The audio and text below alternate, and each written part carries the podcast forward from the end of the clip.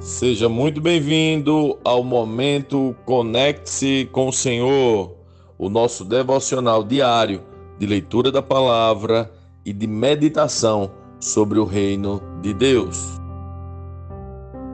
Você está pronto para Gálatas? Vamos lá, capítulo 1. Eu, Paulo, apóstolo, nomeado não por um grupo de pessoas, nem por alguma autoridade humana, mas pelo próprio Jesus Cristo e por Deus, o Pai, que ressuscitou Jesus dos mortos. Escrevo esta carta com todos os irmãos que estão comigo às igrejas da Galácia.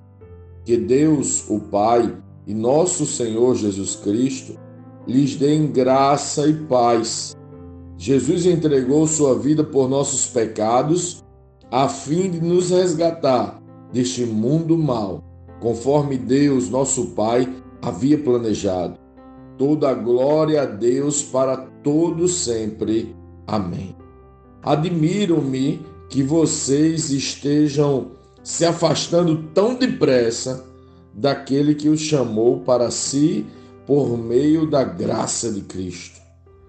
Vocês estão seguindo um caminho diferente que se faz passar pelas boas novas, mas que não são as boas novas, de maneira nenhuma. Então, sendo perturbados por aqueles que distorcem deliberadamente as boas novas de Cristo.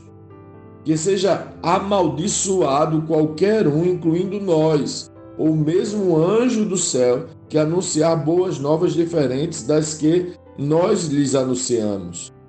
Repito o que disse antes: se alguém anunciar boas novas diferentes das que vocês receberam, que seja amaldiçoado. Acaso estou tentando conquistar a aprovação das pessoas ou será que procuro a aprovação de Deus?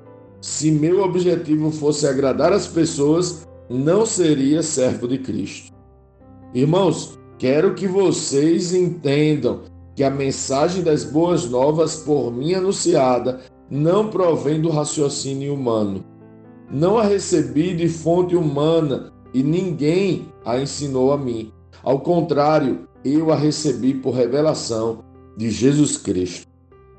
Vocês sabem como eu era quando seguia a religião judaica, como perseguia com violência a igreja de Deus, não media esforços para destruí-la, Superava a muitos dos judeus de minha geração, sendo extremamente zeloso pelas tradições de meus antepassados. Contudo, ainda antes de eu nascer, Deus me escolheu e me chamou por sua graça. Foi do agrado dele revelar seu filho a mim, para que eu o anunciasse aos gentios. Quando isso aconteceu, não consultei ser humano algum, tampouco subi a Jerusalém para pedir conselho daqueles que eram apóstolos antes de mim. Em vez disso, fui à Arábia e depois voltei à cidade de Damasco. Então, passado três anos, fui a Jerusalém para conhecer Pedro, com quem permaneci quinze dias. O único outro apóstolo que vi naquela ocasião foi Tiago, irmão do Senhor. Afirmo diante de Deus que o que lhes escrevo não é mentira. Depois disso, fui às províncias da Cilícia e da Assíria. As igrejas em Cristo que estão na Judéia ainda não me conheciam pessoalmente. Sabiam apenas que o que as pessoas diziam, aquele que nos perseguia agora anuncia a mesma fé que antes tentava destruir e louvavam a Deus por minha causa.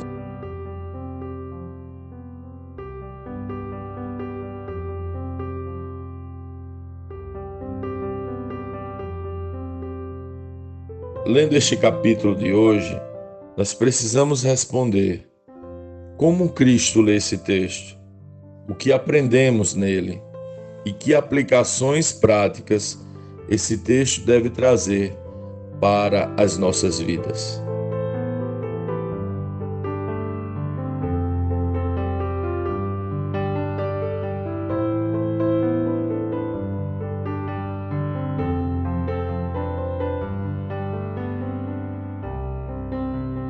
Graças a Deus pela carta aos Gálatas. Esta carta é muito importante por vários motivos mas especialmente porque Paulo vai fazer uma defesa muito extraordinária da graça revelada no Evangelho, nas boas novas de Cristo. Os irmãos daquela igreja estavam rapidamente abandonando o evangelho da graça para um outro evangelho, que se parece com o evangelho, que se parece muito com as boas novas do perdão conquistado em Cristo, se parece, mas não é. Pergunta do coração: o que te garante que o evangelho que chegou até você é o evangelho da graça?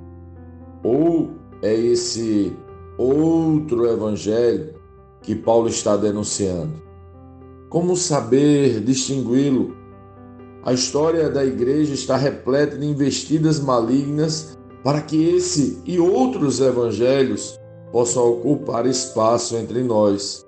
O que te garante que o evangelho que você crê é o evangelho genuíno de Cristo? Se Paulo estava irritado naquela época, como ficaria nos dias de hoje? O fato é que Paulo vai apresentar aos Gálatas sua trajetória de fé e vai declarar que se alguém, inclusive ele, anunciasse outro evangelho, que este seja amaldiçoado. É, ele estava bravo. Mas percebe a importância da leitura da palavra, ele estava admirado como os Gálatas teriam muito rapidamente cedido a este outro evangelho.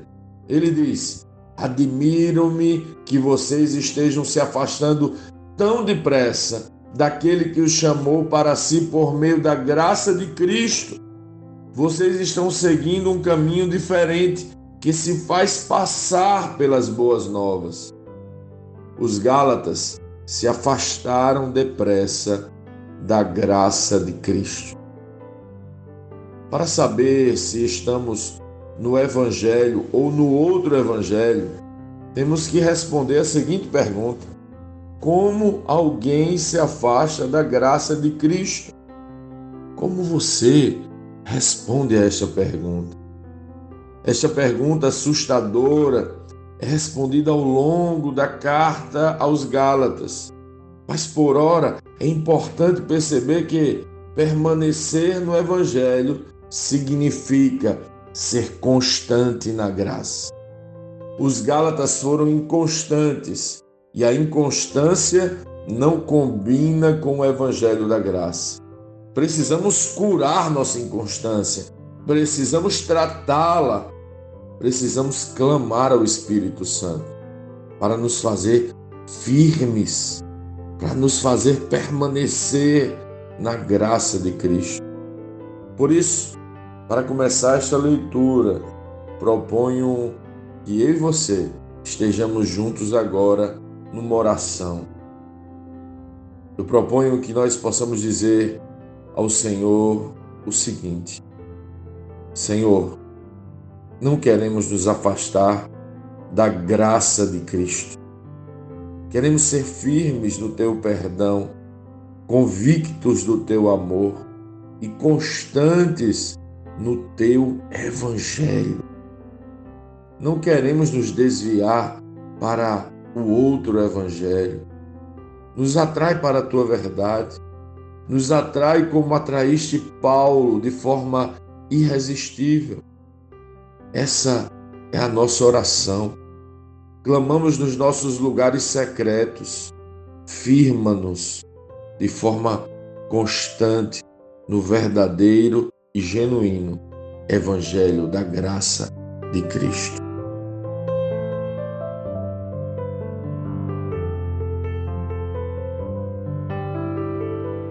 Sim, que bom ter você neste devocional e poder compartilhar o Evangelho. Mas, como sempre dizemos, o texto de hoje e o texto de cada dia tem muito mais para oferecer, muito mesmo. Nosso objetivo aqui é te influenciar a parar um pouco e ler o texto bíblico, pois acreditamos que cinco minutos de vida na palavra podem transformar completamente uma vida. Que Deus te abençoe. Leia, medite, comente, pergunte e adore o Senhor no seu lugar secreto. Conecte-se com o Senhor.